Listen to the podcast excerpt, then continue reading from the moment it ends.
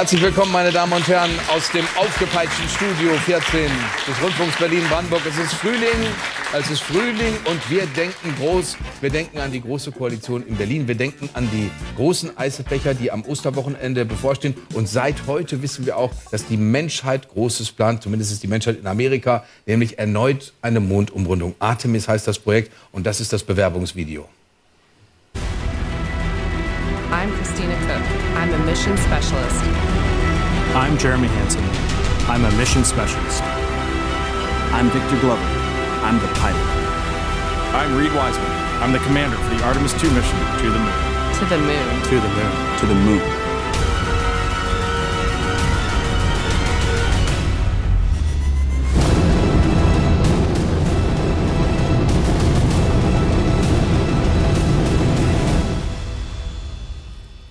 Und wir haben auch vier Leute da. Ist doch ein Ding. allerdings, allerdings ohne orangefarbene Anzüge. Für das Deutschlandradio ist die Osteuropa-Spezialistin Sabine Adler bei uns. Herzlich willkommen. Hallo. Für das Politikressort der Tageszeitung Die Welt, Claudia Kader. Einen wunderschönen guten Abend, liebe Claudia. Für das Feuilleton der Frankfurter Allgemeinen Zeitung, Claudius Seidel. Und der Chefkolumnist der Funke Mediengruppe und Radio 1, Dr. Hajo Schumacher, ist wieder bei uns. Wie schön ist das denn? Und ich wollte Ihnen ja nicht zu viel versprechen. Es wird ganz frühlingshaft. Auch unsere sogenannten Lagen sind heute ganz und gar frühlingsinspiriert mit der großartigen Britta Steffenhagen. Wie es weht und waltet, wie sich's regt und entfaltet, wie die Schwingen sich heben in dem blühenden Leben. Die deutsche Dichterin Cecilie Zeller hat es bestimmt schon damals gespürt im 19. Jahrhundert, wie rote Bienen und schwarze Hummeln im Frühling 2023 Berlin mit einer neuen Koalition bestäuben werden. Der Vertrag ist fertig, jetzt müssen nur noch die Parteien zwitschern und summen, damit es sich im Roten Rathaus regt und entfaltet, wehet und waltet. Oder was denn sonst? genau. Oder was denn sonst? Entfaltet sich was, Claudia? Ja, es scheint sich was zu entfalten. Auf jeden Fall wird gesummt, glaube ich. Also die CDU scheint ziemlich zu säuseln, um die SPD irgendwie mitzunehmen und auch die SPD-Basis, die ja jetzt entscheiden muss, die Mitglieder. Äh, so, so, liest sich für mich der Koalitionsvertrag, dass die CDU da doch ähm, der den Sozialdemokraten entgegengekommen ist und nicht, nicht viel abverlangt hat, allein schon was die Verteilung der Senatsposten angeht. Die SPD hat ja eigentlich einen deutlichen Abstand ähm, von zehn Prozentpunkten ungefähr eingefahren. Trotzdem kriegt sie genauso viele Senatorenposten. Also das sind so ein paar Anhaltspunkte, wo ich finde, ja, die CDU ist da ganz vorsichtig damit, dass bloß alles äh, am Ende auch ins Ziel kommt. 135 Seiten, Hajo. Das ist viel. 135 Seiten. Ich glaube, der Koalitionsvertrag der Ampelkoalition hat auch nicht sehr viel mehr Platz, sehr viel mehr Seiten. Ja, das ist halt so beschriebenes Papier. Ich finde das, also ich habe das noch nicht alles durchgelesen, aber äh, interessant ist dabei, also hier ist eine Wortwolke. Ne? Also welche Begriffe sind besonders häufig? Wollen und prüfen. Das heißt mit anderen Worten, machen wir in dieser Legislaturperiode bestimmt nicht. Hm. Ja, es gibt 107 Prüfaufträge. Also das ist ganz viel Lyrik, ja. im Wesentlichen für die SPD-Basis. Und ansonsten, wer von diesen Senatorinnen und Senatoren wäre jetzt so Bundesliga-tauglich? Also ist das ein tolles Team? Franziska Giffey. Ja, genau. Und, ja, genau. Und dann ist, ist äh, also es ist so ein, ein genau. Überraschungsei. Na, du weißt nicht, was da kommt. Und wenn es gelänge, die, das Klima, also das, das innerhalb der Koalition zu verbessern, das wäre ja schon mal was, wenn man das Gefühl hätte, die hätten Spaß und eine Idee. Ha, haben Sie, haben Sie, hat Kai, Kai Wegner gesagt. Also, ja, am Anfang ist Ihnen gut haben Sie gegangen. das immer. Naja, ja, gut. Das ist wie in, so einer Beziehung. Die ersten paar Wochen sind toll. Das, das, das ist äh, verheerend, was du da sagst, aber äh, Kai Wegner hat gesagt, sie haben es gut gehabt und sie haben gar nicht so viel Zeit gebraucht, hat er gesagt. Normalerweise dauert es immer länger. Normalerweise ist die letzte Runde immer die lange Nacht.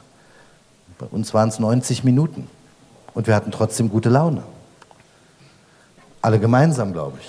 Und wir haben uns danach auch noch zusammengesessen. Ja, finde ich auch nicht schlimm. Ja, Sabine, aber um die CDU geht es dann ja nicht, wenn man die ganze Zeit nur der SPD dienen möchte. Ja, das war so, so ein bisschen so, so äh, silbernes Tablett, alles ist drauf. Sie sollte immer nur zugreifen, zugreifen, zugreifen. Und ich fand, er ist ja sehr weit entgegengekommen. So weit, äh, vielleicht hat er ihr damit auch den Abschied vom Bürgermeisteramt irgendwie ein bisschen versüßt, hat es hinbekommen, dass sie äh, sich zufrieden gibt, begnügt, tatsächlich äh, eine, eine, einen Schritt zurück macht eine Stufe runtersteigt. Das ist ja jetzt nicht so selbstverständlich. Und wir haben hier diskutiert, ob sie es tun wird oder ob sie nicht ganz verschwindet, ob sie nicht äh, in ein Abklingbecken geht und vielleicht in ganz andere Funktion wiederkommt. Scheint sie alles nicht zu machen. Also sie nimmt es ernst. Aber alles sagt da wird gesäuselt und da, da äh, gibt es eine neue Liebesbeziehung, zumindest eine politische Aber das, das ist jetzt aber unsere, das ist aber unsere Formulierung. Jetzt, das haben die nicht gesagt. Die haben nicht gesagt, wir, wir, wir Ah, lieben uns oder wir. Nee, das, haben, das stimmt, aber die Kommentatoren haben das doch ziemlich, ich weiß nicht, an welchen Augenblicken sie es abgelesen haben. Ich habe es auch nicht erkannt. Gucken wir mal. Aber guck mal, wa- was Kai Wegner betont, 90 Minuten. Damit will er sich natürlich absetzen von der Bundeskoalition, die 49 Stunden gebraucht haben. Ne? Bei uns läuft's. Ne? Wir können miteinander. Ja gut, aber Sie haben auch viele Sachen einfach gar nicht äh, geklärt oder äh, Ja, behandelt im, im Koalitionsvertrag. Ne? Also was jetzt bei der Friedrichstraße ist, was mit der, mit der A100 ist und so weiter. aber die Friedrichstraße, das werden Sie ja so nicht lassen, oder? Habt ihr das da verstanden? total wolkiges Zeug drin. Also vieles Aber wird guck, einfach gucken, wir noch mal, ob wir ausgespart. jetzt, gucken, wir mal, gucken wir mal, ob ihr jetzt Säuseln raussieht, wenn Mhm. die beiden da zusammenstehen, Kai Wegner und Franziska Giffey, die diese große Koalition anführen sollen. Wir wissen alle gemeinsam, dass es nicht den einen großen Hebel gibt. Dass es nicht den einen großen Hebel gibt, den man umlegt und dann ist alles prima. Aber wir haben in diesem Koalitionsvertrag ganz viele kleine Hebel gefunden, die jetzt umgedreht werden müssen. Es ist ein Vertrag, der zusammenführt, Innen- und Außenstadt, die verschiedenen Interessen der Bevölkerung, der ausgleicht, der die soziale Stadt im Blick hat. Herr Seidel, Alles ich Blabla. Ich- Alles Blabla. Das ist aber, das ist aber so schroff. Das Ja. ist so, so auch die Nein. Stammtischhaltung, Arme verschränkt, bla bla. Was soll ich die? unter, unter, Buschkowski. all, unter all den Dingen, die vielleicht und überhaupt und wir haben so heiße Gefühle füreinander, die zählbaren. Haben Sie nicht gesagt? äh, Ja, Sie haben ja, gesagt, wir haben Gefühle. gute Laune. Wir hatten 90 Minuten geredet und hatten gute Laune. Und zwar zusammen, nicht etwa jeder für sich. Was es an zählbaren Dingen gibt, sind zwei Sachen, die mich empören, gerade in ihrer Gemeinsamkeit. Das eine sind fünf bis zehn Milliarden sogenanntes Sondervermögen für die Umwelttauglichkeit der Stadt, was mich schon für sich deswegen so empört. Es gibt nicht etwa einen Plan, das und das und das werden wir machen und dann besorgen wir uns das Geld, sondern typisch Berlin, erst mal Geld her. Und dann schauen wir mal, wie den wir es Klimaentscheid ausgeben. gerichtet. Das war doch, haben Sie doch vor dem Klimaentscheid bekannt gegeben, Ja, um dem einfach den Erst Wind mal Geld her, rauszunehmen. erst mal Straße Ja, absperren, dann Ja. schauen wir, ob wir was reparieren. Und das Hm. andere, sozusagen, wo die andere Hand einreißt, was die eine behauptet aufzubauen, ist bauen, bauen, bauen. Bauen ist ungefähr das Schmutzigste, was es gibt. Es wird also jede Menge Schmutz gemacht, weil Franziska Giffey hat nicht etwa ein Konzept für ökologisches, sauberes, weniger umweltfeindliches Bauen und zugleich geben wir fünf Milliarden aus. Die Botschaft davon ist, macht's nur alles so weiter und dann kommt der Staat und hat die Milliarden und macht damit alles wieder sauber. Und das ist so oldschool Berlin und so schrecklich, dass diese Koalition mich jetzt schon als Gegner hat. Zumal das Geld ja jetzt schon Claudia, absehbar nicht reichen wird, ne? was da alles noch so drinsteht an U-Bahnen und so weiter. Wenn man das auch unter diese Klimainitiative fasst, dann reicht das Geld ja jetzt schon überhaupt. Aber lass uns noch mal diesen Begriff Sondervermögen klären. Wenn ich jetzt bei Herrn Bastians von der Sparkasse anrufe, der für mich zuständig ist, und sagt, Herr Bastians, ich hätte gerne 30.000 Euro Sondervermögen. Dann wird, dann, wird Herr, dann wird Herr Bastians zu mir sagen, Herr Thaddeus, Sie möchten sich also mit weiteren 30.000 Euro bei uns verschulden. Richtig. Es ist nichts anderes als das oder übersehe ich? Nee, nee, das ist genauso. Aber das ist äh, auch das Vokabular, mit dem ja die, äh, die Ampel schon arbeitet, äh, in ganz anderen Dimensionen. Und das scheint sich jetzt irgendwie durchzusetzen, dass das irgendwie besser rüberkommt, als einfach zu sagen, wir machen doch mal neue Schulden. Ähm, ist aber das Gleiche. Aber was ist denn jetzt für die CDU schön, außer dass sie womöglich die regierende Bürgermeister Naja, das ist ja schon mal was. Nach einigen Jahrzehnten ist das natürlich der Pokal. Ja. Aber das ist, das ist schon, das Ja, ist das aus ist eurer so- Sicht schon alles. Weil ich nee, meine, also ich ja auch andere glaube, so, so, also ich finde, man könnte da ambitionierter sein, aber äh, in der Dynamik der Verhandlungen scheint das genauso äh, abgelaufen zu Aber sein. was würde dir denn Und einfallen- tatsächlich hat die SPD ja eben auch die, durch diesen Mitgliederentscheid eine wirklich entscheidende Hürde. Halb strategisch, keine Ahnung. Man kann das ja auch benutzen, sowas, äh, um eben dann e- seine Inhalte durchzusetzen. CDU hat sowas eben nicht in der. Aber was müsste ich denn machen, Tragweite. wenn ich Berlin konservativer machen würde? Die Welt galt mal als konservative Zeitung, weiß ich nicht, ob es das heute noch ist. Nee, Liberal, ist total vogue. Ja, eben, wir sind wo. liberal-konservativ womöglich. Aber wie müsste ich eine Stadt Berlin konservativ verändern? Wenn, man, wenn ich jetzt nach reiner Schule Also ich- konservativ verstehe. Ich denke mal, ist äh, aus äh, Sicht vieler, da, weiß nicht, ob das unbedingt äh, konservative äh, Berlinerinnen und Berliner sind, aber ich glaube, Polizei, mehr Sicherheit, mehr Rechtsstaat, eine funktionierende Justiz, das sind so Dinge ganz klassisch, die man äh, als konservativ verbuchen kann, die aber, glaube ich, viele andere auch interessieren, gerade eben auch Leute ähm, in den betroffenen äh, Gebieten, also die Leute, die ähm, ja, die, die, die- die, die direkt betroffen sind, das war ja auch damals nach den Silvesterkrawallen. Leute in der Sonnenallee selber haben gesagt, wir brauchen hier eine stärkere Polizeipräsenz. Also das wäre zum Beispiel etwas. Da wird ein bisschen Gut, aber was das getan. steht ja auch drin, Ja, das ne? wird Das auch muss man ja gemacht, auch sagen. Genau. Das steht bei, drin. bei äh, Rudolph Giuliani, als er noch zurechnungsfähig war, hieß das Zero Tolerance. Mhm. Ne? Das war dieses so während den Anfängen. Und jede Matratze, die irgendwo rumliegt, wird sofort nachgefahndet, wo kommt die her? Aber wie würden die, Das wir würden, nach, wir würden, sicher nicht. Ne? Also diese, diese Politik, jede Fensterscheibe wird repariert. Ja, Broken Window, Jeder Abfall, genau. die Broken Windows Theorie, Ja. das trauen sie sich ja nicht. Das, trauen ist ja zu aber unbedingt. wie würden die Berliner darauf reagieren? Wie würden die Berliner reagieren, wenn man sagt, wir machen jetzt wirklich Hardcore? Also jede Matratze, die rumgeworfen wird in Neukölln, wer da irgendwas auf die Straße schmeißt, äh, wir finden raus, wer das ist, zack, kriegt gleich Ärger. Sofort DNA-Test.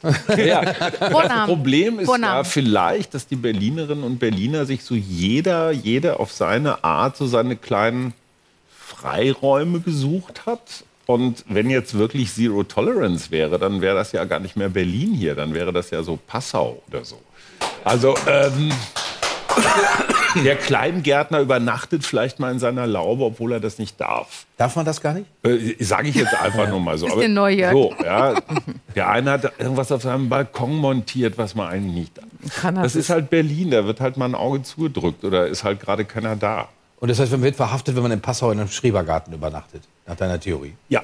Nein. Ja, ja, und Sabine, hast zwar du mit so einer elektronischen Fußfessel zehn Jahre lang. Ich finde das wirklich einen interessanten Plan. Wie wäre Berlin konservativ, Sabine? Wie könnte das... Wie wäre Berlin konservativ? also wie könnte man das konservativ machen? Wie könnte ich aus einem positiven Verständnis von Konservatismus äh, mehr für Bildung, mehr für Kultur, mehr für äh, Breitenkultur, Mhm. vielleicht nicht nur Partykultur, vielleicht aber auch Das nicht nur Theater, Breitenkultur. aber vielleicht aber auch nicht nur Theaterkultur oder oder was weiß ich äh, Konzerte oder so Ausstellungen.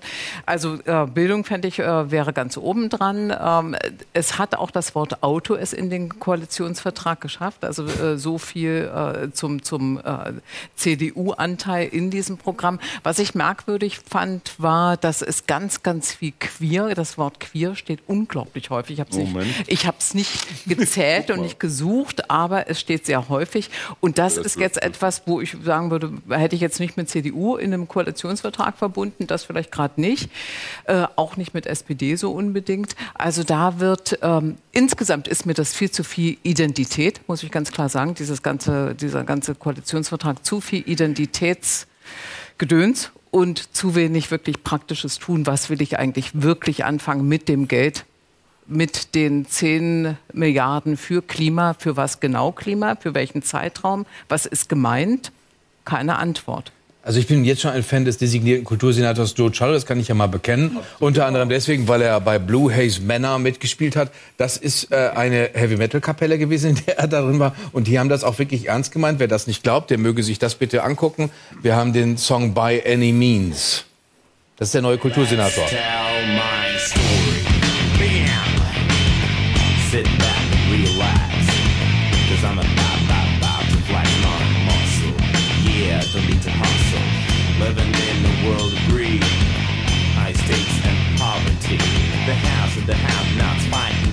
with no end in sight that I can't see. Joe Cialo, der neue Kultursenator Berlins 1992, ist ein paar Tage her. Aber das ist großartig, finde ich, dass so jemand mal in die organisierte Politik kommt. Und ich würde mal sagen, jenseits der Frage, ob einem diese Musik gefällt oder nicht, oder zusagt oder nicht, oder so, er hat schon mal Geld mit Kultur verdient. Stellen Sie sich vor, das ist in, das ist in Berlin eine Sensation. Er hat sein eigenes Geld mit kultureller Produktion verdient. Mit, mit, Musik, mit Musik muss man sagen, er ist Musikunternehmer bei Universal. Genau. Ja. Ich glaube aber. Er ist sehr katholisch, muss man dazu sagen, bei Salesianern aufgewachsen. Zum Konservativen einer Großstadtpolitik würde zum Beispiel gehören, Menschen als Individuen und nicht als Merkmalsträger oder Gruppenzugehörige Danke. zu sehen. Mhm. Das heißt, der permanente Dauerverdacht gegen Migration und so, der ist natürlich zutiefst unkonservativ. Der ist genauso unkonservativ wie das dauernde Betreuen wollen jener Leute nicht konservativ ist. Konservativ wäre eben Joe Cialo nicht zu fragen, wo, wo kommt dein Vater her, sondern eben, wer bist du als Individuum? Und da, genau, er macht da so eine gewisse Hoffnung. Er und seine Karriere und auch sein Versprechen, dass ihm beispielsweise das Stadtschloss nicht besonders sympathisch ist. Ja, wunderbar. Da jubelt es zu spät. Also, dass endlich mal im Stadtschloss den Metal Hammer stattfinden lassen, so, ein- so ein, so ein Metal-Festival. Wie gefällt dir das, Claudia? Also, dass Cialo dabei ist, dass es Ja, ein das- bisschen bunter wird. Ja, klar. Frauen Auch auf CDU-Seite. Ja, also ich finde, ich finde den auch sehr erfrischend. Bin mal gespannt, wie der dann als Politiker tatsächlich auch reüssiert. Also das ist ja immer so der, der Zauber des Anfangs, dass man denkt, oh, eine interessante Persönlichkeit, aber wird er dann auch in diesen Mühlen da irgendwie zerrieben und kann sich da vielleicht gar nicht mit den ganzen anderen Bedenkenträgern, die es dann ja trotzdem immer noch gibt, äh, Genau einen. Intendanten zu bestimmen, erfordert nochmal eine gewisse bürokratische Kompetenz, Ja, genau. die, man, die man erst erwerben Aber muss. Kultur ist natürlich viel gut Senator. Ne? Eigentlich bist du der Freund von allen. Es wäre ja richtig lustig, wenn der Mann zum Beispiel Innensenator geworden wäre. Dann, dann wäre es spannend geworden. Ja. Kultur ist halt toll, wichtig. gut, da kannst du aber auch viel ich kaputt werde übrigens? Klaus Lederer ehrlich gesagt vermissen. Ich finde, der hat der Berliner Kultur gut getan. Oder? Ja, überwiegend. Ähm, aber egal. Aber ob das jetzt schon der Ausweis von Buntheit ist, weiß nicht. Naja, gut, aber immerhin ein bunter. Ansonsten guck dir mal bitte die vorgeschlagenen Senatorinnen und Senatorennamen an. Das ist nicht sehr bunt. Äh, Was ist, das, was ist das Problem daran? Die Bildungssenatorin, vierfache Mutter womöglich von der CDU, Super. selber Lehrerin für Mathe. Ja, aber die sind, die sind einfach komplett weiß und wahrscheinlich nicht mal, ähm, also wenn in Berlin jedes zweite Kind inzwischen einen Migrationshintergrund hat, ist das nicht wirklich repräsentativ. Also würdest du das schon anfangen zu quotieren? Du bist ich würde das so nicht quotieren. Das hat damit nichts zu tun. Das heißt aber, dass die Parteien auch ein bestimmtes Reservoir an Leuten haben. Ich glaube, die würden gerne welche nehmen, wenn welche in den Parteien wären. Wo geht aber keiner hin. Franziska Giffey So, hätte das gerne, dass das ihre Partei dem Koalitionsvertrag zustimmt. Das wäre ja schon mal was. 18.566 Genossinnen und Genossen äh, werden befragt. Franziska Giffey wünscht sich, dass die bitte Ja sagen mögen. Und ich hoffe auch sehr, dass unsere Mitglieder, wenn sie den Vertrag lesen, sehen, es ist mehr drin. Und es ist vor allen Dingen ein Weg, der auch ermöglicht, dass wir Dinge, die uns wichtig sind, in Gestaltung, in Regierungsverantwortung umsetzen können. Ja, die Jusos möchten das nicht mitmachen. Die größte parteiinterne Kampagne, die Berlin je gesehen hat, haben die Jusos angekündigt. 5000 Leute sind das von 19.000. Äh, Werden die sich damit durchsetzen, Claudia? Wie groß ist da die Wahrscheinlichkeit, dass sie das noch kippen? Ja, also die Jusos, äh, glaube ich, sind bei solchen Ent Entscheidungen nicht zu unterschätzen, wenn wir uns erinnern, was auf Bundesebene bei der SPD So ist es. ähm, der neuen Vorsitzenden damals ähm, ähm, passiert ist. Da hat ja damals noch Kevin Kühnert eine wahnsinnig erfolgreiche Juso-Kampagne gefahren, damals für Saskia Esken und Norbert Walter Borjans. Also, äh, und Kevin Kühnert ist ja auch in Berlin, also wer weiß, ne, ob da... Ja, vor allem hat er No GroKo gemacht, 2017. Genau, also ne? äh, da, die können schon, die können schon äh, Stimmung machen. Deswegen würde ich diesen Mitgliederentscheid wirklich nicht unterschätzen. Und es gibt ja auch schon wichtige äh, große Gruppen der SPD, die jetzt jenseits von den Jusos sind, die schon gesagt haben, also wir finden das völlig falsch. Nur andererseits die Zeit läuft und ich sehe das nicht so richtig. Also der, der, äh, das ist jetzt eine Ankündigung, ja, klingt wie eine Drohung, aber bis zum 23. April. Die Zeit läuft und, und es Mhm. geht nicht so richtig los. Über die Ankündigung hinaus oder habe ich was nicht mitgekriegt? Also das Interessante damals war, was Claudia sagt, dass die Jusos überwiegend sehr digital unterwegs waren und sehr viel online abgestimmt haben. Das ist jetzt auch möglich. Und die Traditionssozialdemokraten eher äh, Kreuz auf Zettel und Briefumschlag Ja gut, aber das haben. ist intern, ne? Das, das Ja, aber die intern. Mobilisierung- Sie haben 5000 Leute und Sie müssten jetzt eher 19.000 erreichen und tatsächlich. Naja, es geht ja umdrehen. nur die Hälfte zur Abstimmung. Also du bist mit 5000 bist du schon ganz schön gut dabei. Wenn du Aber die wenn alle du sie alle gesetzt- Aber du kriegst, musst die anderen, alle- genau, du musst die Also damit wir eine überzeugen. Entschlossenheit äh, nicht zweifeln, die Juso-Chefin Berlin ist Sinem Tajan Funke, die gestern auch bei uns im RBB Spezial war. Äh, Und hier ist sie und sagt, der Drops ist noch nicht gelutscht. Der Drops ist noch nicht gelutscht. Und dann gibt es zwei weitere Möglichkeiten, die uns bleiben. Entweder wir verhandeln mit Grünen und Linken fort, die ja auch beide signalisiert haben, dass sie das wollen. Oder wir gehen aufrechten Hauptes in die Opposition. Aber wäre das denn überhaupt gut für die? Also kriegten die in der alten Konstellation mehr raus als jetzt in diesem Koalitionsvertrag? Wer Nee, kann das beantworten? Würden die du dann mehr... das Rote Rathaus. Ach so. Naja, die SPD wäre die stärkste, die stärkste Fraktion von denen. Also statt Stelf wärst du halt vorne. Und natürlich würde Franziska Giffey gleich mal abgeräumt bei Ja, der Aktion. das geht dann nicht mehr, ja. Und Mhm. das Verhältnis zwischen ihr und der Partei ist, also ich glaube, mit dem Kai läuft es gerade besser. Ähm, also wäre man die auch los. Und Katja Kipping hat ja schon eingeladen, hat ja schon gesagt, auch wenn ihr wollt, wir stehen hier immer zu Gesprächen bereit. Wie ist das mit den Grünen? Also Bettina Jarasch hat sich natürlich auch schon kritisch geäußert über den Koalitionsvertrag. Hat das gesagt, was ihr gesagt habt eigentlich? Hier ist Bettina Oh. Jarasch, grüne, ehemalige gewusst. grüne Spitzenkandidatin. Milliardensummen in wirklich bisher unbekannten Höhen und ungezählte Förderprogramme sollen ganz offensichtlich den Weg pflastern zu einer Zustimmung der SPD-Mitglieder. Das ist für mich das Auffälligste an diesem Koalitionsvertrag. Es weckt ehrlich gesagt ungute Erinnerungen an die Schuldenberge, die Schwarz-Rot in dieser Stadt schon mal hinterlassen hat. Und ich bin ratlos, wo das Geld herkommen soll. Die Sozis sind gekauft, sagt Sie Frau hat natürlich einerseits völlig recht. Auf der anderen Seite vermute ich mit meiner Außenseitersicht auf Berlin. Als Feind dieser Koalition bereits? Als Feind der Ja. Koalition. Gegner, und, und Gegner, Feind ist als, zu schlimm.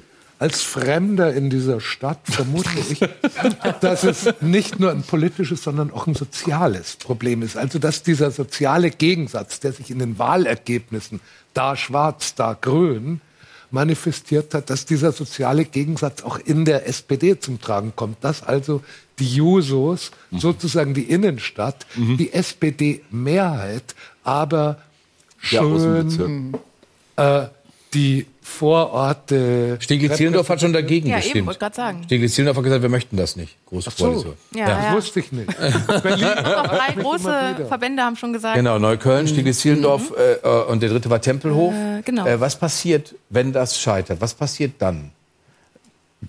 Dann wird neu verhandelt. Das ist Berlin, ne? nee, dann wird Frau, Frau Giffey halt zu Bett gebracht und, und, und dann. Zu Bett gebracht? Naja, Ah, also die, nein, was für eine also hässliche Formulierung. wird sich verabschiedet. Ja. Und äh, dann werden sich Menschen, die sich im, irgendwie so im Linken einig sind, werden dann was, was völlig Revolutionäres. Könnte man nicht einfach einen Gouverneur schicken oder so? Das ist der Vorschlag von wen Herrn Blome. genau, wen hast du im Auge? Markus Söder. Uli Hoeneß. Klaus Der wird jetzt zugreifen. Wobereit. Aber, Herrje. aber es ist nicht toll von Franziska Giffey, dass sie sagt, ich trete einen Schritt zurück. Ich bin jetzt Bürgermeisterin gewesen, das muss ich aber nicht immer bleiben. Ich kann auch Stadtentwicklungssenatorin werden, ist doch kein Problem. Also ich finde, das ist beachtlich, dass man sagt, na gut, jetzt habe ich das eine gemacht, mache ich mal was anderes. Ich bin Politikerin, das ist mein Beruf, Ja, ich will diese Stadt gestalten. Ja, vor, vor allem veracht, das gemacht. beachtlich war doch auch einfach, dass sie äh, gesagt hat, wir haben verstanden, wir haben verloren, es kann nicht mehr so weitergehen, wir können nicht in dieser alten Koalition bleiben. Die Wähler wollen das nicht. Also sie macht diesen Schritt zurück, sie sucht. Sie, sie finden sich mit einem anderen Koalitionspartner zusammen und versuchen einen Neuanfang. Ich finde das jetzt nicht so ehrenrührig, im Gegenteil. Überhaupt kein also bisschen. das ist, jung genug, Ja. quasi auf, ihr, auf ihren eigenen moralischen Bausparvertrag einzuzahlen. Sozusagen, das wird ihr alles moralisch gut geschrieben. Die kann doch alles werden. Ja, Sie ist in ihren Ja. 40ern. Ja, ja, klar. Sie ist 44 Jahre alt. Genau, 20 Jahre jünger als Olaf Scholz. Also Sie kann doch Bundeskanzlerin, das halten Sie, trauen Sie ihr zu, Herr Seidel. ich weiß es nicht. Ich traue ihr jedenfalls zu, dass sie längerfristig denkt als nur eine Legislaturperiode in Berlin. Ja. Und dass sie dann sagt, das wird mir alles gut geschrieben, was ich jetzt gerade an Realismus, Bescheidenheit, Demut zeige. Ich sage Ihnen mal als Fremder, äh, denn in dieser Stadt wird jeder nach seiner Fasson glücklich, egal woher er kommt, egal was er glaubt. Egal wen er liebt. Sagt Kai Wegner. Sagt Kai Wegner. Ja, das erreicht Ja, Sie das nicht? Sie sind Solche Sätze gibt es echt im Dutzend, aber auch billiger. Sein Also, Friedrich, mit Friedrich der Große hat da, glaube ich, schon Genau. was zugesagt. Naja, aber, das, aber wenn er das betont, das ist doch nicht, wir haben das vorhin mit dem Konservativen. Aber was ist hast du denn schroff. für ein Bild von Konservativen? Das muss ich jetzt auch mal fragen. Also wenn man jetzt als das schon ungewöhnlich ist für einen Konservativen, wenn man sagen kann, man, jeder kann lieben, wen er will. Also das ist, glaube ich, Ja, dass man erstmal so ein bisschen Auch- Eisen beißt und sagt, die Clankriminalität, Herbert Reul in Nordrhein-Westfalen, die mache ich alle platt. Sowas in der Richtung. Die Shisha-Bars schließe ich aber alle. da musst du auch mal noch mal refreshen bei dir ein bisschen. ja? Ja. Das ist mein Fehler. Mhm. Schade, dass mir hier solche Vorwürfe gemacht Wobei werden. Herbert Deswegen werden Reul einen hohen wir Unterhaltungswert hat, das stimmt. Wie bitte? Herbert Reul hat einen hohen Unterhaltungswert, also rein journalistisch gesehen. Ja, wenn der sich noch so einen Sheriff-Stern Ja, anlegen will, so einen genau. Rollstern, das wäre wär der Hammer da in so Nordrhein-Westfalen. konservativ. Und so ein Colt. Ja, oder- aber ein bisschen was von der Leidenschaft des Herbert Reul. Ja, das stimmt Hätte auch. man natürlich bei der Berliner Unterschätzt mir CDU Frau auch- Spranger nicht. Wie bitte? Die, Frau Spranger ist relativ angesehen. Unauffällig, aber gerade so bei Hilfs- und Rettungsdiensten und so gemocht. Das ist die einzige, die gesetzt war, offenbar in diesem ähm, Senat, obgleich die CDU ja irgendwelche Fantasien mit Grenzschützern oder sonst irgendwie so richtig harten Jungs hatte. Und ich finde die Frau bemerkenswert. Also man traut ihr das gar nicht zu. Sie ist doch noch so Also sie ein hat einen sanft und so wollte ich es haben, weil wir kommen jetzt gleich auf die nächste politische Ebene, nämlich auf die Bundesebene, wo auch gehörig Geld verbimmelt wird. Das macht aber natürlich im Frühling uns allen überhaupt gar nichts aus. Hier kommt unsere nächste Frühlingsfantasie über die große Koalition, über die Ampelkoalition. Gottes Willen. Endlich umgewöhnen. Der Sommer kommt. Die Tage werden herrlich lang. Da dauert es am Abend länger, bis sich der Sternenhimmel über einem wölbt. Die Frauen und Männer der Ampelkoalition haben in der vergangenen Woche Sterne gesehen, denn sie saßen sehr lange zusammen, um für uns alle die lebensfrohe Jahreszeit, den Sommer, vorzubereiten. Wir können im Garten eine schöne Grube für die Wärmepumpe buddeln oder mit dem Verbrenner-Cabrio über gesicherte Autobahnen in ein Landhotel brausen. Um dort Kinder zu machen, die bald ganz und gar gegrundsichert sind. Söhne sollten Olaf heißen, alle Töchter Annalena und die anderen eben einfach Ampel. Nach dieser Sommerkoalition, die über Deutschland so wärmend die Sonne scheinen lässt. Findest du das nicht? Äh, äh, seid, ihr- seid, ihr nicht, seid ihr nicht ein bisschen glücklicher nach diesen Koalitionsgesprächen? Weil die sind so gut gelaufen. Nee. Doch. Diese, das hat hat der Bundeskanzler die ganze Zeit gesagt, alle haben es gesagt. Ja, vor allem hat Ricarda Lang gesagt, sie hätten sich sozusagen stellvertretend für die Gesellschaft äh, schon mal gestritten und jetzt sei alles geklärt. Nach dem Motto, äh, der Rest der Bevölkerung äh, nimmt das jetzt bitte alles so hin, wie das da jetzt beschlossen wurde, weil gestritten wurde ja schon. Also, äh, nee, und ich finde, äh, es hat sich vor allem äh, eins manifestiert nach diesem denkwürdigen Koalitionsausschuss, dass offenbar das Verhältnis zwischen ähm, SPD und Grünen eigentlich äh, auf einem neuen Tiefpunkt angelangt ist. Also man hatte ja eigentlich damals so äh, gedacht, äh, es ist ein ro- rot-grüner Nukleus und die Liberalen kommen irgendwie noch dazu. Und da gab es ja auch diese Citrus-Koalition als, als, als Ausgangspunkt, weil man gesagt hat, man muss den Liberalen so die Ängste nehmen, dass sie nur ein Anhängsel von Rot-Grün werden. Aber jetzt zeigt sich, dass Olaf Scholz eigentlich ähm, aus Sorge vor erstarkenden Grünen und vielleicht eben auch mit Blick auf den äh, Wahlkampf äh, 25 schon anfängt, die Grünen möglichst klein zu halten. Erst hatten wir Streit zwischen ihm und Baerbock über die Außenpolitik, über die China-Strategie, über alles Mögliche. Und jetzt versuchen die irgendwie den Habeck äh, klein zu halten, die Sozialdemokraten. Und wenn man sich mit äh, Abgeordneten von den Grünen unterhält, dann sind die echt hellauf entsetzt und versuchen irgendwie die sozialdemokratische Fraktion irgendwie davon zu überzeugen, bei dem Scholz ein bisschen einzunorden auf, die, auf, die, auf das natürliche Lager.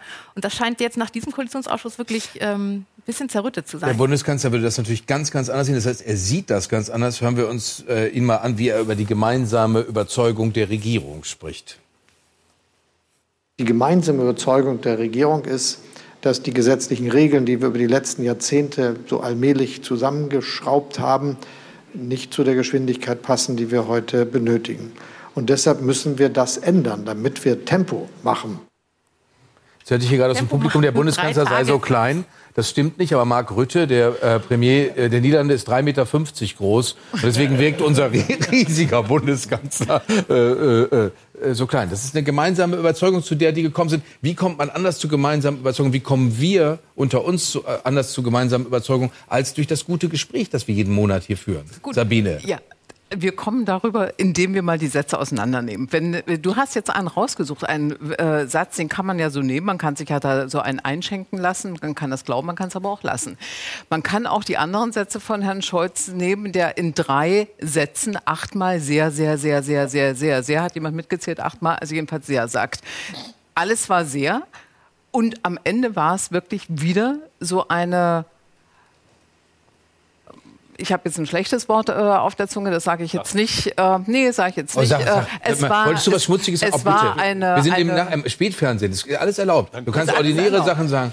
Was? Okay, ich sag's, verarsche. Die, die Oh, verarsche- das war es schon. Ja, Oh, oh, So, ne? oh, so ein Das schmutziges Wort. Hat, hat, der, hat der Bundeskanzler uns wieder mal an der Nase herumgeführt und gesagt, alles ist super prima, weil er dabei war, hat es alles geklappt, ist alles gelöst. Was ist tatsächlich passiert? es ist etwas passiert, was äh, es ist quasi ein Koalitionsbruch kurz also knapp verhindert worden, sehr knapp verhindert worden, denn es war dieses, dieses, äh, dieses Koalitionsgespräch war an einem Sonntag, begann an dem Sonntag des äh, Klimareferendums in Berlin, der Volksbefragung. Und was hat diese Volksbefragung gebracht? Der Berliner und die Berlinerin möchte keinen Klimaschutz mit der Brechstange. Er möchte ihn so, dass das irgendwie nachvollziehbar mitmachen kann, bezahlen kann, wie auch immer.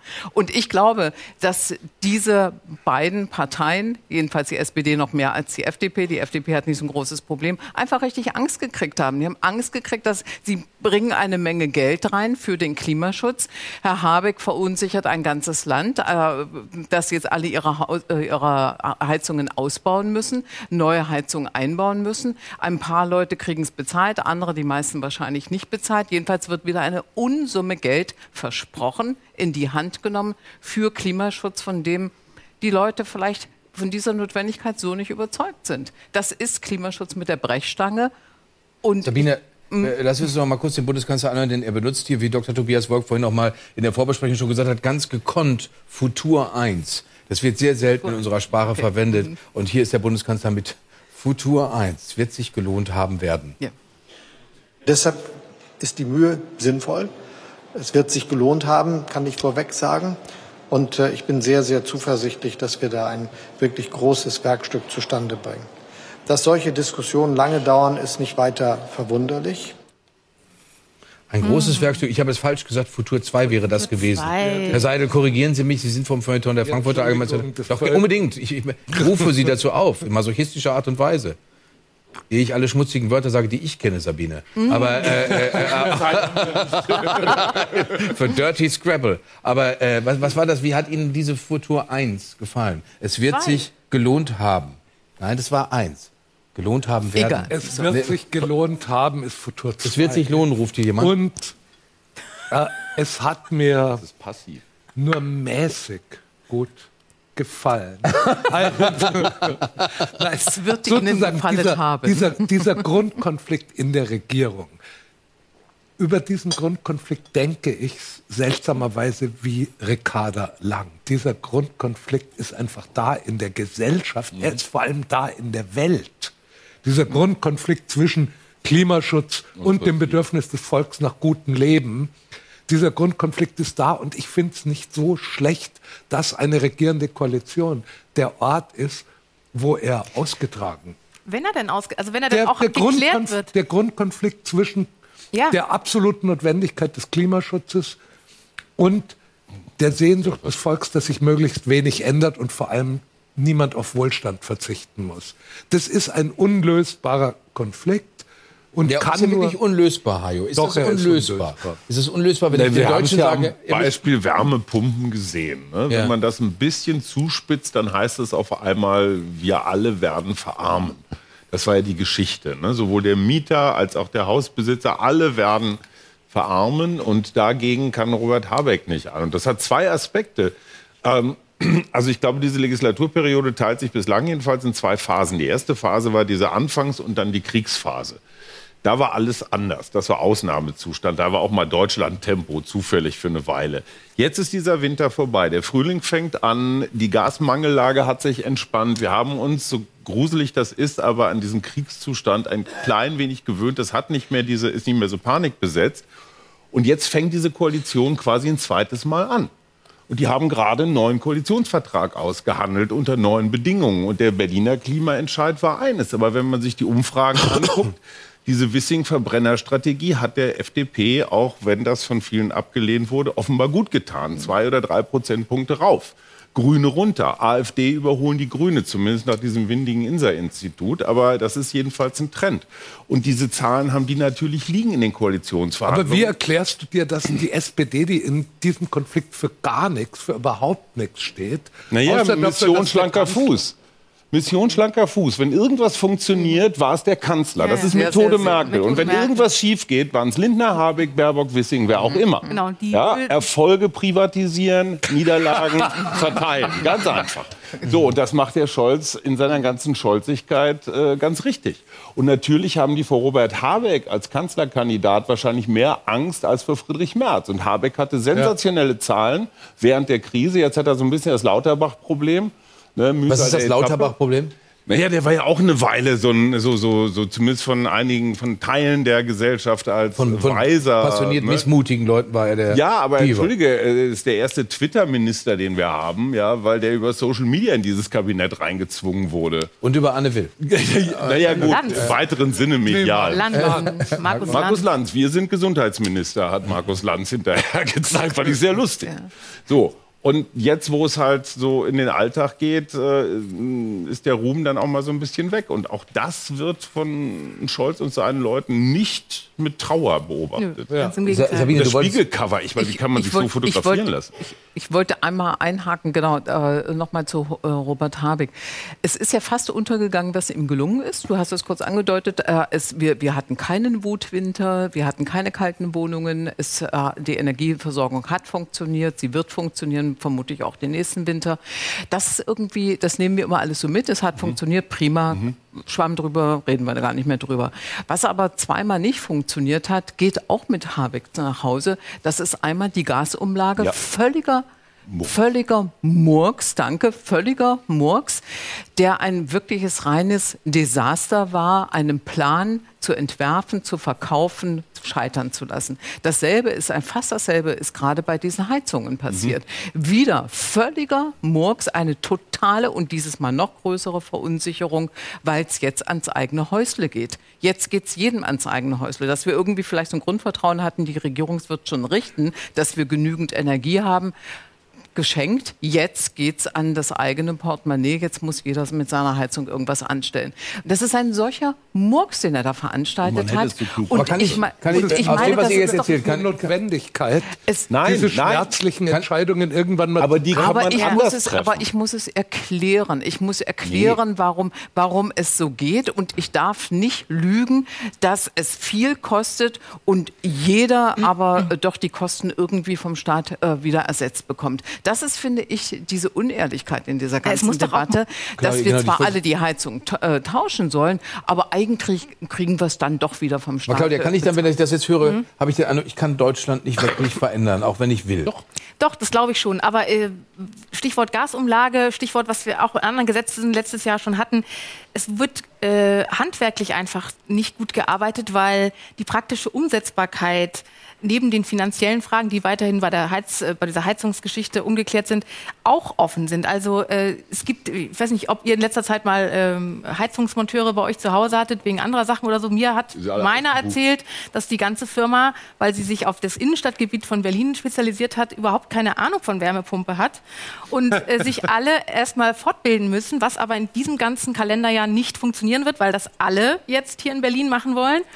Also, dass die sich überhaupt erst fit machen können für Installation, Beratung und so weiter mit Wärmepumpen für im nächsten Jahr, 2024. Da gilt aber schon, dann soll das Gesetz schon gelten. Also, das sind doch Sachen, wo man von der Politik erwarten kann, auch nach dreitägigen äh, Verhandlungen, dass dann eben auch was Machbares dabei rauskommt. Weil wer bereit ist, also das ist ja auch die Frage, wie, ähm, wie gehe ich mit der Akzeptanz des Klima, dieser Klimaschutznotwendigkeit um. Wenn ich selbst nämlich, wenn ich sage, ich will das bezahlen, ich will das machen, ich irgendwie sehe ich den Sinn ein, ich möchte das und stoße dann vor diese, vor diese Wand an, an äh, vor dieser Wand an Problemen. Es, äh, Wärmepumpen sind auch gerade nicht lieferbar, also alles Mögliche. Aber was hätte und das ist Schröder sozusagen auch für eine Verantwortungslosigkeit, weil du musst ja schon dafür sorgen, dass nicht ein Widerwille gegen diese ganzen Klimaschutz. Absolut. Aber die Frage, was hätte Gerhard Schröder gemacht? Wir reden über einen, der es als Oligarch weit gebracht Nein, hat. nein, nein, nein, so meine ich das Äh, äh, nicht. Gerhard Schröder in seiner besten Zeit, der hat diesen Instinkt gehabt, was geht gar nicht. Und dieses alle Häuschenbesitzer anzugreifen, Ja, geht gar meine, er nicht. hat seine Partei darüber zerlegt, das dürfen wir auch nicht vergessen. Ja, ja, klar, aber da, er weiß auch, dass er da einen Fehler gemacht hat. Was ich damit nur sagen will, wenn man, die, wenn man gesagt hätte, wir nehmen die 10 oder 20 Prozent der ältesten oder stinkendsten oder ich weiß nicht was, austauschnächsten Heizungen. Das ist jetzt, was Christian Lindner jetzt sagt. Wir gucken auf die Heizungsanlagen. Nicht Welche ist alt? 100 Prozent, sondern erstmal die 10 oder 20 schmutzigsten Prozent. Und machen dann so eine Art Abwrackprämie für alte Heizungen. Ja? Das heißt, wir helfen euch, wir schützen das Klima und wir nehmen die schlimmsten Stinker vom Markt. Aber man muss und das ist dann auch von der Finanzierbarkeit möglich. Und dann hat jeder das Gefühl, hey, Abwrackprämie, geil, ich habe was umsonst gekriegt, dann läuft das. Aber Hajo, was, was stattdessen ist so. passiert ist, da wird nicht nach alten Heizungen gefragt, sondern nach dem Alter von Heizungsbesitzern. Wie kirre ist das denn? Ja, Entschuldigung, war meine Idee. Nein, Naja, ich ergänze. das- weil, weil mit das 80 musst du nicht mehr wechseln. Ne? Nee, das, war ja- das ist natürlich schon, das hat eine, eine 79, Frage, ist natürlich eine Frage von, wie, wie, wann kriegst du überhaupt noch einen Kredit, um das zu finanzieren? Ja, also ich finde es das jetzt nicht so ganz. Sondervermögen, kein Ich meine, Kredit. Ja, wie, genau, wie, das weit, Sondervermögen. Weil ich habe nämlich das schon mal Nee, wie geschluckt. weit werden denn die, die Bürger entmündigt? Also das mü- müssen wir jetzt. Ja, aber ist das Entmündigung oder ist es Bank nicht so, ich möchte euch kein Geld mehr, zumuten? wenn du äh, Wenn ich Leuten- Alter überschritten hast. Also das ist ich ja möchte euch nicht zumuten, eure Kinder demonstrieren für, mit Fridays for Future, aber euch mute ich nicht zu, der Staat hilft, wenn Aber ihr die der Heizung Staat umbaut. hilft. Äh, Niemand kann sich selber helfen. Es muss immer der Staat kommen, der hilft. Immer pauschal. Alle über 80, der Staat hilft. Was soll das denn? Nee, nee, die sind ja ausgenommen einfach. Gucken wir uns übrigens noch mal an, weil es gibt diesen wunderbaren Dreiklang. Wir haben sie jetzt zu dritt schon häufiger gesehen. Gucken wir uns noch mal Lars Klingbeil, Ricarda Lang und Christian Lindner an nach diesen tollen Koalitionsgesprächen, wo sich alle super verstanden haben. Zwischendurch noch mal kurz nach Holland, dann wieder zurück, schön weiter besprochen, alles schön übermüdet. War super. Man kann zweieinhalb Tage verhandeln, wenn man dann die garantiert, dass viele Dinge in diesem Land schneller laufen werden, dass wir sie schneller regeln und dass wir insgesamt als Koalition in großen Schritten uns Richtung Zukunft und Stärke in Deutschland bewegen. In den letzten Jahren ist in diesem Land vieles liegen geblieben. Und wir als Ampel haben uns jetzt daran gemacht, dieses Land zu modernisieren. Man schweigt sich auseinander und man diskutiert sich zusammen. Und ich glaube, das ist das Gefühl, was wir als äh, Koalitionspartner äh, am Ende dieses intensiven Beratungsprozesses teilen. Glaub- interessante Kommunikationstheorie. Man schweigt sich auseinander und diskutiert sich Zusammen. zusammen. zusammen man redet sich zusammen. Ja, aber das ist, das ist Aber ist logisch. das literarisch gut? Ist das literarisch gut jetzt mal als Feuilletonist? Ich, ich finde es interessant. Nicht schlecht, oder? Ich finde genau, ich finde es nicht schlecht. Man Nur um denkt das- drüber nach. So, es das. Um das noch mal zu Aber ist das nicht besprechen. einfach ein anderer Begriff für Abnutzung, knallharter Abnutzungskampf über drei Nächte irgendwie? Also, Du, du hast gesagt, die Grünen sind sauer auf die SPD, weil die SPD nicht mehr so richtig mit ihnen will. Sind SPD und FDP nicht eigentlich natürlichere Partner, weil sie die Wirtschaft aus unterschiedlichen Gründen mehr im Blick haben? Die SPD sagt, wir brauchen Arbeit, Arbeit, Arbeit. Die FDP sagt, die Wirtschaft soll florieren. Also das heißt, die gehören eigentlich doch mehr zusammen. Also ich weiß nicht. Könnte man sagen, Theorie. Man, man, also ich glaube, es gibt tatsächlich, äh, je nachdem, was dir politisch ins äh, strategische Konzept passt, äh, je nachdem gibt's äh, so oder solche äh, Übersch Überschneidungen oder Schnittmengen. Also die SPD könnte das genauso wie du jetzt interpretieren, die könnte aber auch genauso gut sagen, ähm, wir sind die, äh, wir sind diejenigen, die eben den äh, Klimaschutz und damit die zukünftige Generation und so weiter. Ähm, Waren die jemals eine ökologische Partei? Nö, das Nein, nicht, nein, aber, nein, aber Sie das, diese Erzählung gab es ja. Scholz ziemlich schlau, indem er nämlich gemerkt hat, dass sozusagen mit der SPD als ersatzgrüner Partei oder als gemäßigt grüner Partei echt kein einziger Wähler zu gewinnen ist. Wohingegen sozusagen das arbeitende Volk, die einfachen Leute, die sich die Wärmepumpe nicht leisten können, sind natürlich viel eher potenzielle SPD-Wähler als irgendwie die Und das, das Schlimme sagt, das Ja, Schlimme sagt ja. dann für ihn die FDP. Das Schlimme ist die FDP, die sagt, kein Tempolimit und schön Verbrenner auf die Autobahn. Aber die FDP ist doch das Wichtigste für Scholz in dieser Koalition. Es gibt so viele Risiken, die die FDP hat, die die Grünen nicht haben. 4,9 Prozent ist ein so ein Risiko. Die FDP jetzt klein zu machen, wäre so eine Art Selbstverbrennung. Und das zweite ist, naja, und das zweite ist, wenn du die FDP so vergrätzt, dass sie rübermacht zu Fritze Merz, bist du sie auch los, weil Rot-Grün hat keine Mehrheit. Das heißt, Scholz ist von der FDP abhängiger als von den Grünen. Die Grünen kommen sowieso. Genau, Also man es muss von denen aber auch wiederum nichts fürchten. Ne? Wenn, Genau. Es gibt, wird keinen Kanzlerkandidaten der Liberalen geben im, im Aber er hat die SPD 2025. schon wieder geschrumpft. 18, 18 äh, ist die aktuelle RTL-NTV-Umfrage. Also 18 Grüne, 18 SPD. Sabine, ist nicht schlimm. Verleppert sich, sagst du? Oder? Äh, Ich meine, wir haben ja noch ein bisschen hin zu den Wahlen. Bis jetzt sind es also wirklich fürchterliche Vorstellungen von, von äh, Klimapolitik, die in einem einzigen Chaos versinken. Und jetzt muss die Koalition erst mal beweisen, dass sie Klima kann. Bis jetzt kann sie es nicht, finde ich. Und die Klimakleber haben auch nicht unbedingt Sympathiepunkte gebracht. Nee, die haben da nicht, nicht viel geholfen, muss man sagen, ne? weil sie kein Verständnis äh, geworben haben. Ja. Waren, dann, waren dann ein bisschen zu schroff. Aber Wolfgang Kubicki ist, er sagt, er hätte ein ganz neues Kevin Kühnert-Gefühl, weil der ihn plötzlich, weil der Das ihn- Schlange. Das ist weil, der, ihn plötzlich so überschwänglich begrüßt. Ja, also da ja. scheint sich wirklich was, da, da geht Ja, ja. was, Claudia. Du hast total recht. Also das, äh, äh, da Wenn ist, da das sagt, habe ich recht. Ne? ist, da ist, da ist, da ist Liebe im Spiel. Könnte, er könnte morgen was anderes sagen. Oder? Er würde morgen was anderes sagen. Ne? Das ist Wolfgang Kubicki Hat zu. der Habeck eine Woche vorher schon noch eingeordnet, aber egal. Äh, genau, er hat ihn mit Ah, Putin leider History. verglichen. Äh, das ist übrigens eine schöne, oder was heißt eine gelungene Überleitung, denn wir sind jetzt im Internationalen, da geht es um zwei äh, sehr, sehr problematische Männer, wobei die unterschiedlich stark problematisch sind, denn der eine ist ein richtiger Menschenschinner, der andere ist einfach nur ein, ja, ein schwieriger ehemaliger amerikanischer Präsident. Also gehen wir ins Internationale, auch da versuchen wir es mit Frühling und Gedicht. Unter des grünen blühender Kraft naschen die Bienen summend am Saft.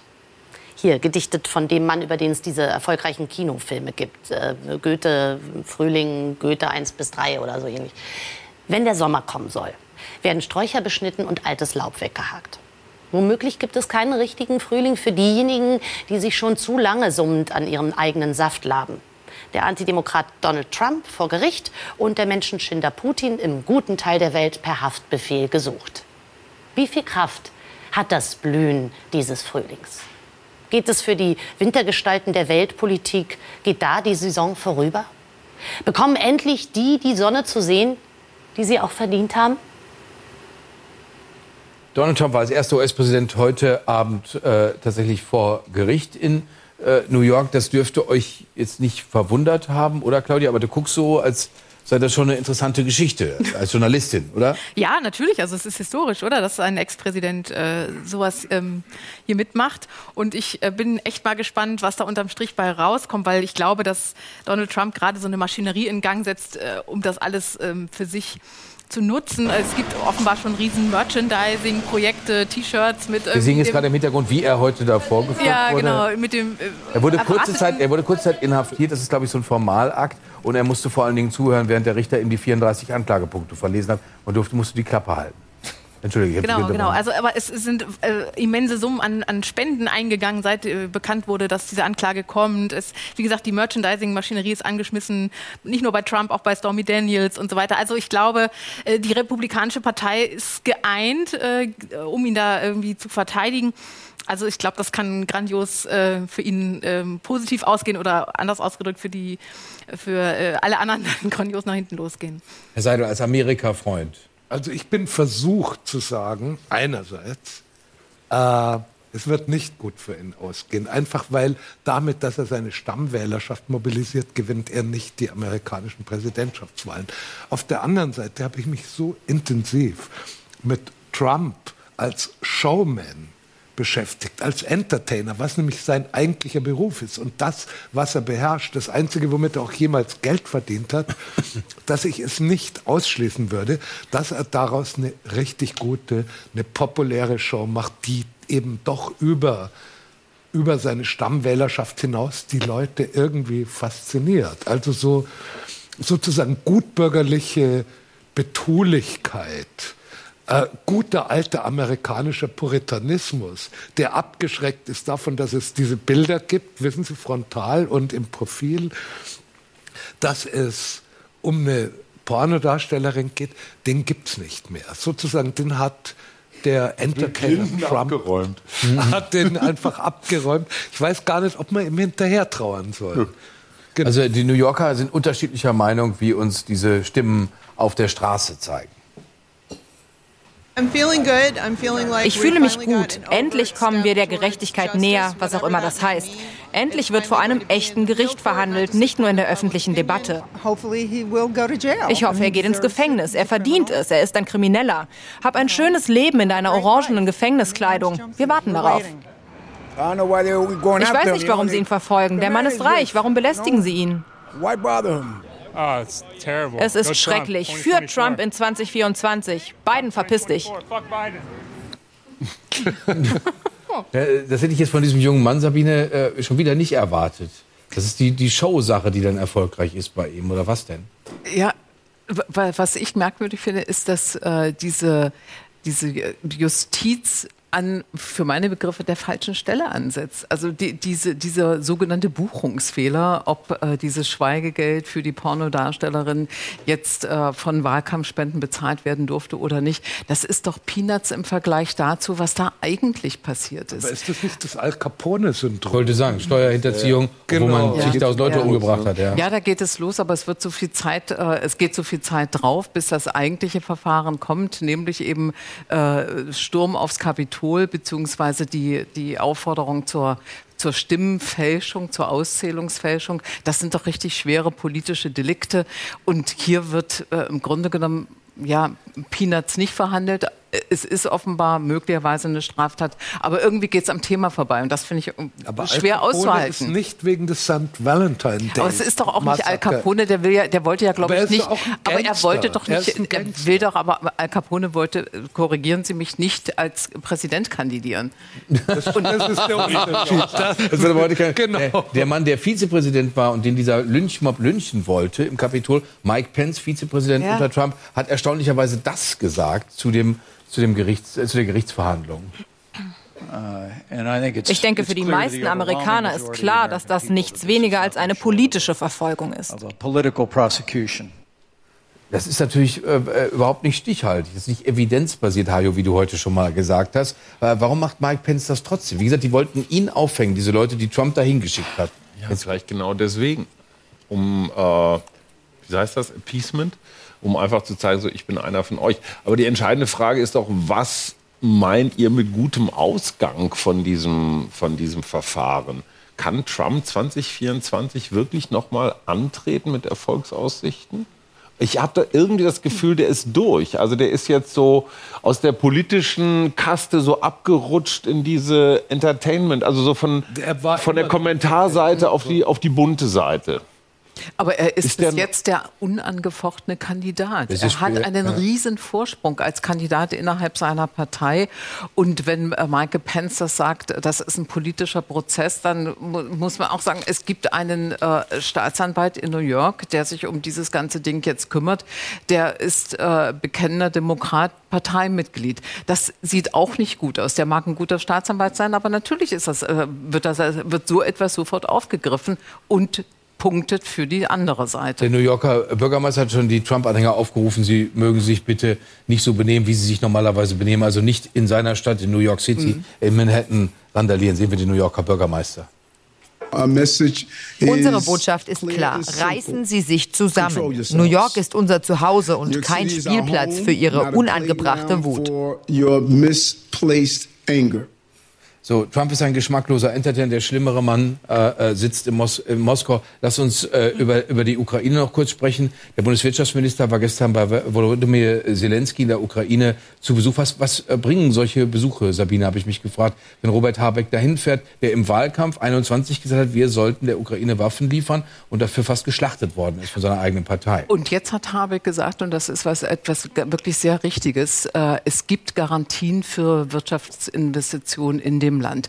Was heißt das? Das heißt erstens, äh, wir geben an die Ukraine dieses Zeichen, ihr sollt aufbauen, ihr habt eine Zukunft, ihr werdet nicht verlieren und ihr sollt aufbauen nach EU-Standards. Also ich meine jetzt nicht gebogene Gurken, sondern ich meine tatsächlich also wirklich transparente Ausschreibungsverfahren und so weiter. Also das heißt, das ist das Zeichen nach Moskau, die Ukraine wird auch wirtschaftlich in die Europäische Union eingebunden und zwar wird nicht wieder aufgebaut. Ich finde dieses Wort Wiederaufbau total falsch. Es ist ein Neubau. Es ist ein Neubau der, der Ukraine und das mit westlicher Hilfe, das mit EU-Hilfe. Und dieses Zeichen zu dieser Zeit dürfte den Mann im Kreml richtig ärgern. Äh, ärgert ihn das, Hajo? Nö, das glaube ich nicht. Ich denke, Habeck, also so die Grundregel lautet ja immer, wenn es innenpolitisch nicht so läuft, äh, flieht man sich in die Außenpolitik und produziert schöne Bilder. Äh, ich glaube Die waren aber immer nah beieinander. Die, waren, die haben nie die Nähe zueinander verloren. Lange schon von, davon ganz Ja, aber ich finde es auch einfach wichtig, dass dieser Krieg in der Ukraine im, in der Wahrnehmung bleibt. Man kann jetzt von Kiew-Tourismus reden und Zelensky kennt sie auch alle, aber wir merken einfach ein Abflachen der Kurve, der Interessenkurve. Man sieht das ja immer so an den Talkshow-Titeln. Ne? Wenn es da weniger wird, wird es auch in der öffentlichen Debatte weniger. Und ich glaube, es ist wichtig, der Ukraine weiterhin beizustehen und das auch immer wieder zu betonen. Mhm. Das ist natürlich andererseits gut, sehr, sehr gut für Habeck angesichts all der komischen Opportunisten und So. der Mütze nichts, wenn anlässlich des Besuchs darauf hingewiesen wird, dass er schon damals genau. unpopulärerweise das gesagt hat, was wir heute als eher richtig empfinden, ist nicht schlecht für Habeck.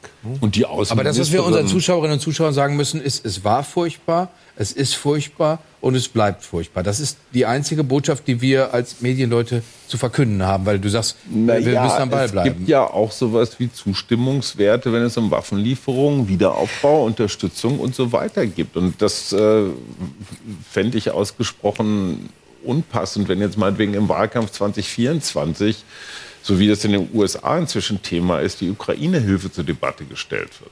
Naja, Der, der Moment wird kommen, man muss ihn nur lange Claudia, schafft ihr das, die Aufmerksamkeit aufrecht zu erhalten in eurer Zeitung? Ja, also äh, es geht eigentlich darum, dass wir berichten und erklären, was da ist. Also da, da gucken wir jetzt weniger darauf, ist das jetzt noch, äh, wird das jetzt noch geklickt oder so. Das muss einfach sein. Aber ich finde, es ist auch gar nicht schwierig, die Verbindung zu ziehen zu Deutschland. Wir haben jetzt die Haushaltsverhandlungen äh, der Ampelkoalition, die wurden ja auch ausgespart übrigens bei dem Koalitionsausschuss. Also über Geld wurde da gar nicht so viel gesprochen.